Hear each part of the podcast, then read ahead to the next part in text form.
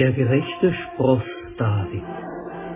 Eine Adventpredigt über Jeremia 23, 5 6. Siehe, es kommt die Zeit, spricht der Herr, dass ich dem David einen gerechten Spross erwecken will. Der soll ein König sein, der wohl regieren und Recht und Gerechtigkeit im Lande üben wird. Zu seiner Zeit soll Juda geholfen werden und Israel sicher wohnen. Und dies wird sein Name sein, mit dem man ihn nennen wird. Der Herr unsere Gerechtigkeit.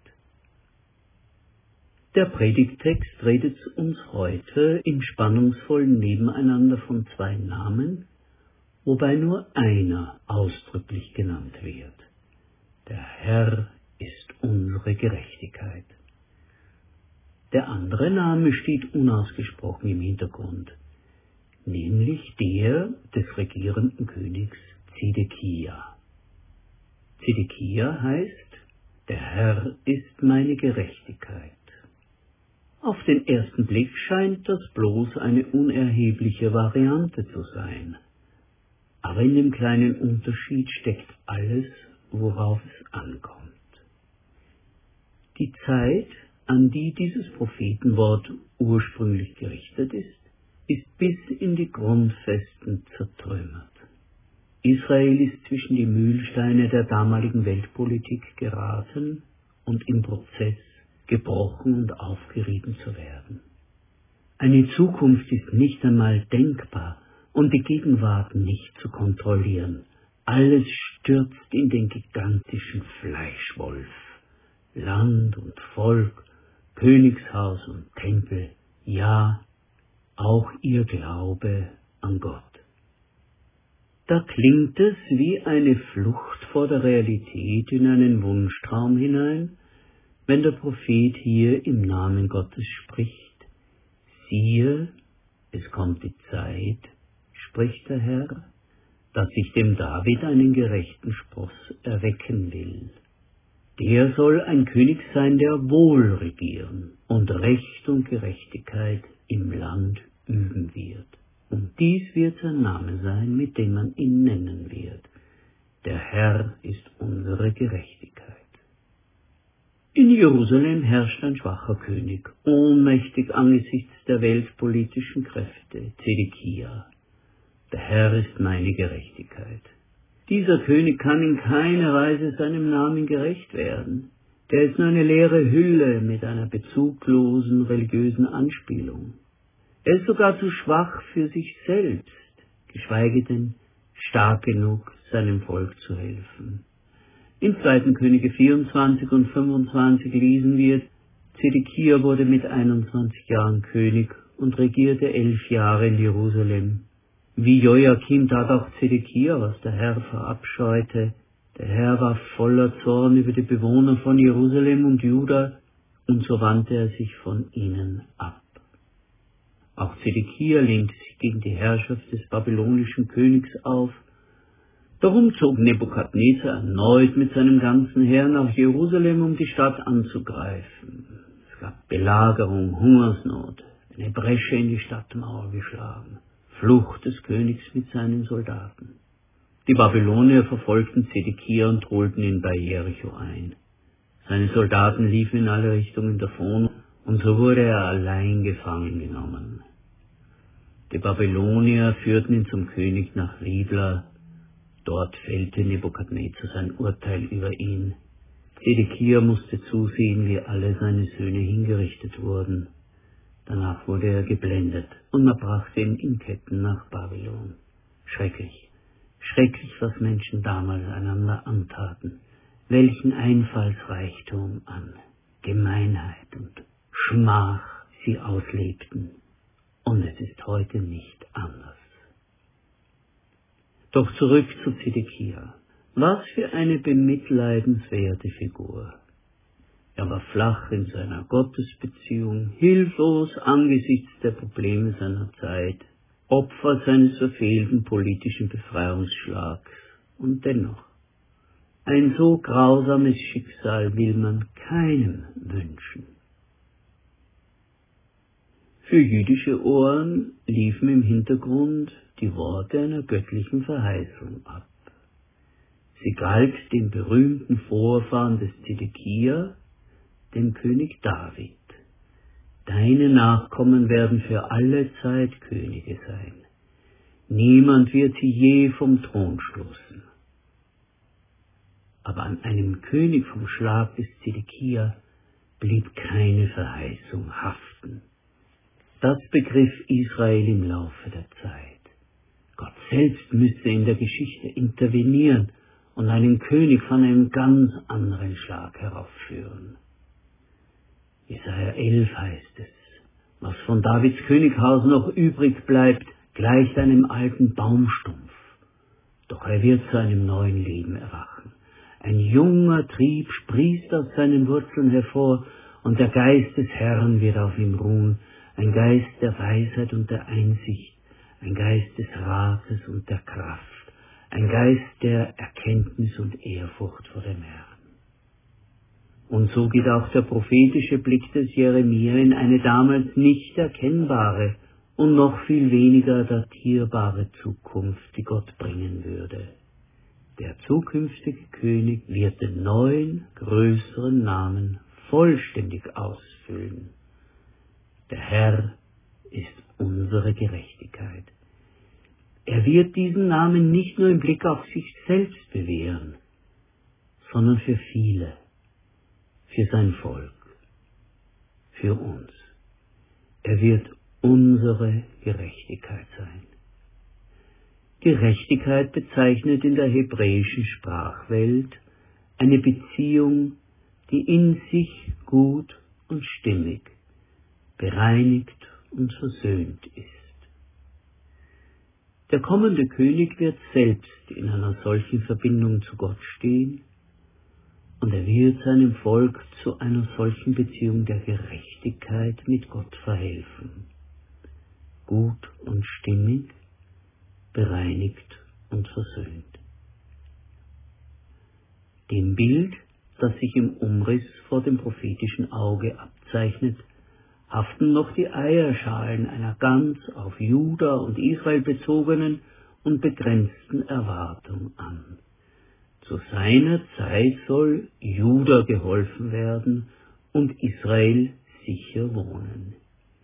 Hier bleibt das Prophetenwort im Vorläufigen. Auch hier wird die Erfüllung größer sein als die Prophezeiung. Der Blick auf den König, welchen Gott in einer noch nicht fassbaren Zukunft erstehen lassen wird, ist zwar noch ahnend und umrisshaft, und doch löst er Vorfreude und Sehnsucht aus. Er wird gerecht sein, in einer klaren, ungebrochenen Verbindung zu Gott. Er sorgt für Recht und Gerechtigkeit, das heißt, er bringt die Menschen in die richtige Beziehung zu Gott. Er garantiert diese Beziehung ohne Gier und Egoismus. Seine Herrschaft ist auf die ihm anbefohlenen Menschen ausgerichtet. Israel und Juda wird geholfen werden.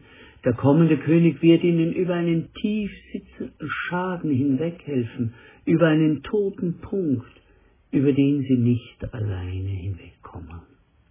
Und sie werden sicher wohnen. Sie werden Frieden erleben. Sie werden angekommen sein, nicht weiter auf rastloser Suche oder gejagt. Was sagt es nun alles für uns als Christen?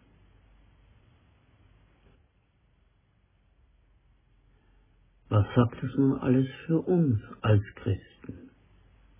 Als Christen lesen wir das Alte Testament rückwärts. Unser Fixpunkt ist die Erkenntnis, dass die Heilsgeschichte in Jesus von Nazareth ihr Ziel gefunden hat. Er ist der Messias. Und er ist es in einer Weise, die alle Formen der Erwartung und Vorstellungskraft aufbricht, weil er mehr ist als alles Verheißene.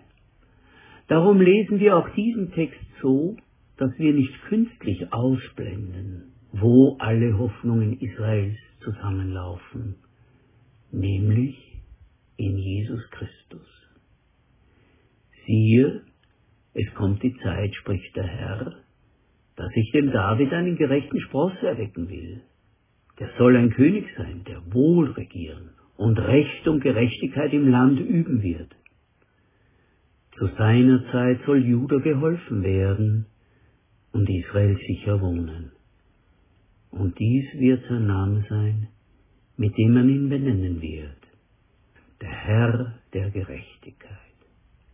Recht und Gerechtigkeit. In der Rückschau von Jesus Christus her wissen wir, Recht und Gerechtigkeit ist für uns nun das bindende göttliche Urteil zum Leben, trotz aller Verirrungen, Gebrochenheit, Gottentfremdung, ja Gottes Feindschaft und der erdrückenden und erstickenden Schuldenlast, die daraus entstanden ist und auf allen Menschen liegt. Gott hat in Jesus Christus ein Urteil gesprochen.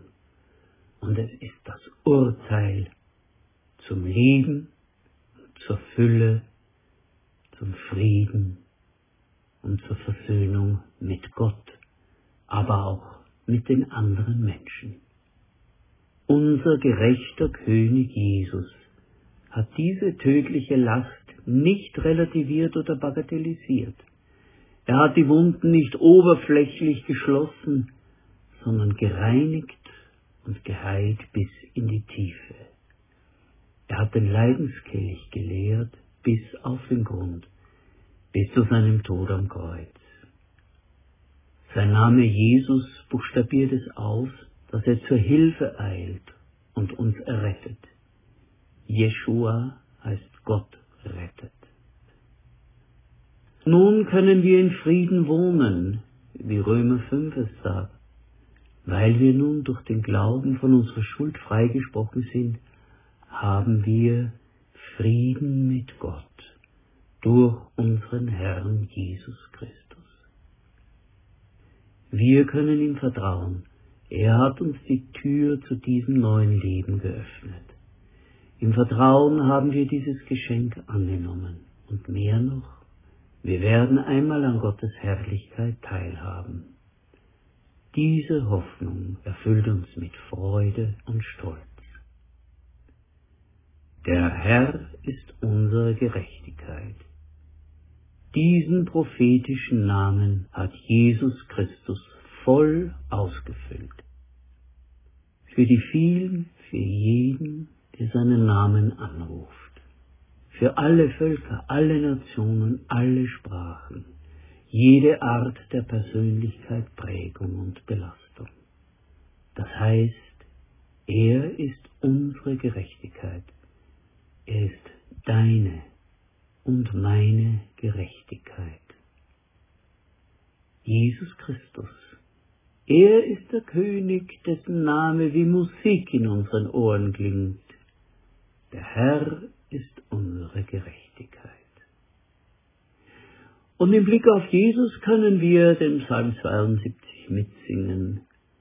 Gott, gib dein Gericht dem König und deine Gerechtigkeit dem Königssohn, dass er dein Volk richte mit Gerechtigkeit und deine Elenden rette.